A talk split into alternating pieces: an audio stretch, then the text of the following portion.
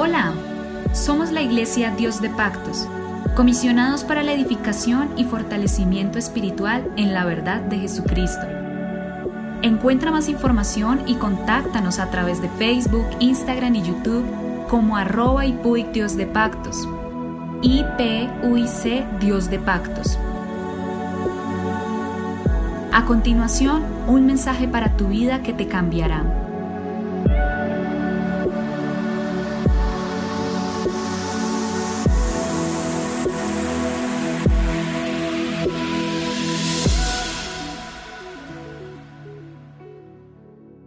Señor Jesucristo los bendiga. Les habla su pastor Héctor Damián. Somos la Iglesia Pentecostés Unida Internacional en Colombia. Continuamos con nuestro devocional El fruto del Espíritu Santo. Y para concluir, el fruto que estamos viendo que es el gozo. Ya vimos el amor, estamos viendo el gozo. Para concluir sobre este fruto, eh, preguntémonos en referencia a esta escritura sobre el gozo para afirmarlo. Y hay cosas que parecen contradictorias respecto a Dios que nos parece que no es lo obvio, lo lógico. Y uno se pregunta, ¿qué es lo que fortalece realmente el gozo? ¿Qué es lo que hace que el gozo sea más notorio, que el gozo sea más fuerte y que el gozo se vuelva más patente en nuestras vidas? Según Santiago 1.2 dice, hermanos míos, tened por sumo gozo cuando os halléis en diversas pruebas. O sea, el Señor Jesucristo aquí está alentándonos cuando hayan pruebas, dificultades, en lugar de amargarnos y desesperarnos, dice que el Señor, tened por sumo gozo cuando os halléis en diversas pruebas. Eh, si no son pruebas buscadas, porque hay muchas pruebas que son buscadas, hay muchas dificultades que llegan a nuestra vida que nosotros mismos las buscamos.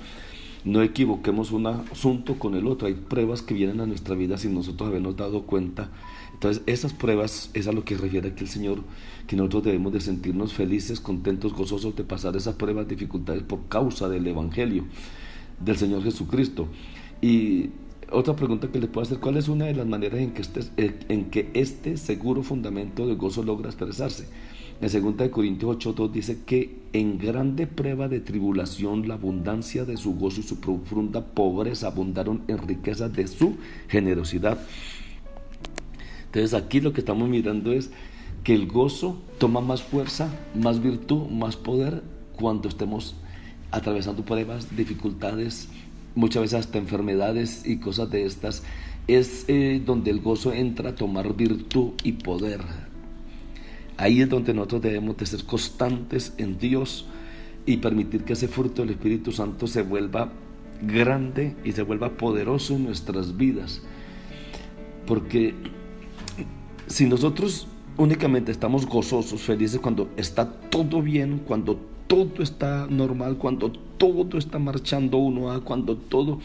No, eh, cualquiera puede estar gozoso en esa situación.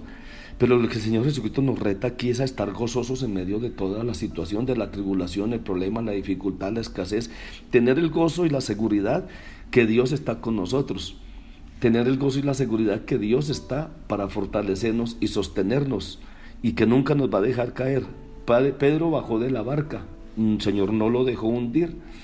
El Señor le pasó la mano y lo sostuvo y entró nuevamente a la barca andando. Fue el único hombre que ha caminado sobre las aguas después del Señor Jesucristo. Entonces, ese es el verdadero gozo, el fruto del Espíritu Santo, que ese, ese gozo nace de un corazón totalmente agradecido, de un corazón totalmente seguro en Dios. Dios es el que nos llena de gozo cuando creemos. Romanos 15.3 dice, porque ni aún Cristo se agradó a sí mismo, antes bien como está escrito, los vituperios, los que vituperaban cayeron sobre mí. El Espíritu Santo es el único que produce ese gozo, más el fruto del Espíritu es amor, gozo, paz, paciencia, benignidad. Es en la presencia de Dios que recibimos ese gozo. El Salmo 16, 11 dice, me mostrará la senda de la vida, en tu presencia y plenitud de gozo, delicias a tu diestra para siempre. Nuestra salvación, nuestra gran salvación produce gozo. Sacaréis con gozo agua de las fuentes de la salvación. Pero también miremos lo contrario. El pecado afecta al gozo de la salvación. Si hay algo que trae amargura y tristeza al ser humano, y, muchas veces, hermanos, las amarguras de muchas personas, de muchos cristianos, es por no estar correctamente caminando bien delante de Dios. Mantienen a todo rato amargados, peleando y pelean con uno, mala cara con uno, malas acciones con otro. Es porque hay cosas en la vida que no están correctas. Mira, el salmista David en el Salmo 51 dice, purifícame con hisopo y seré limpio, lávame y seré más blanco que la nieve. Hazme oír gozo y alegría y se recrearán los huesos que has abatido. Esconde tu rostro de mis pecados y borra todas mis rebeliones. Crea en mí, oh Dios, un corazón limpio y renueva un espíritu recto dentro de mí. No me eches de delante de ti, no quites de mí tu Santo Espíritu. Vuélveme el gozo de tu salvación y espíritu noble me sustenta. Entonces el salmista David, porque este Salmo 51 fue escrito después de que él tuvo el pecado con Betsabé y asesinó a su esposo Urias Eteo. Eh, y nació el bebé y el bebé murió. Bueno, todo esto, él escribió ese salmo donde el salmista David termina en el verso 12 diciendo, vuélveme el gozo de tu salvación y espíritu noble me sustente. Él deseaba sentir nuevamente ese gozo, esa felicidad de la salvación, porque es que el pecado no deja paz, el pecado no deja tranquilidad, el pecado no deja gozo, el pecado deja tristeza, aburrimiento, desesperación y angustia y una zozobra, una horrenda expectación y hervor de juicio a la vida de la persona. Entonces, para tener un gozo perfecto, completo y una seguridad total en Dios, es que la seguridad en Dios produce gozo no sé, bueno, eh, yo estoy pasando por esta, por esta dificultad, pero yo estoy bien delante de Dios, Dios me va a sacar en victoria. Entonces, el obedecer es la clave para tener una vida de gozo. Juan 15, el Evangelio de San Juan capítulo 15 dice, si, si guardaréis mis mandamientos, permaneceréis en mi amor, así como yo he guardado los mandamientos de mi Padre y permanezco en su amor. Estas cosas os he hablado para que mi gozo esté en vosotros y vuestro gozo sea cumplido. ¿Para qué sirve ese gozo?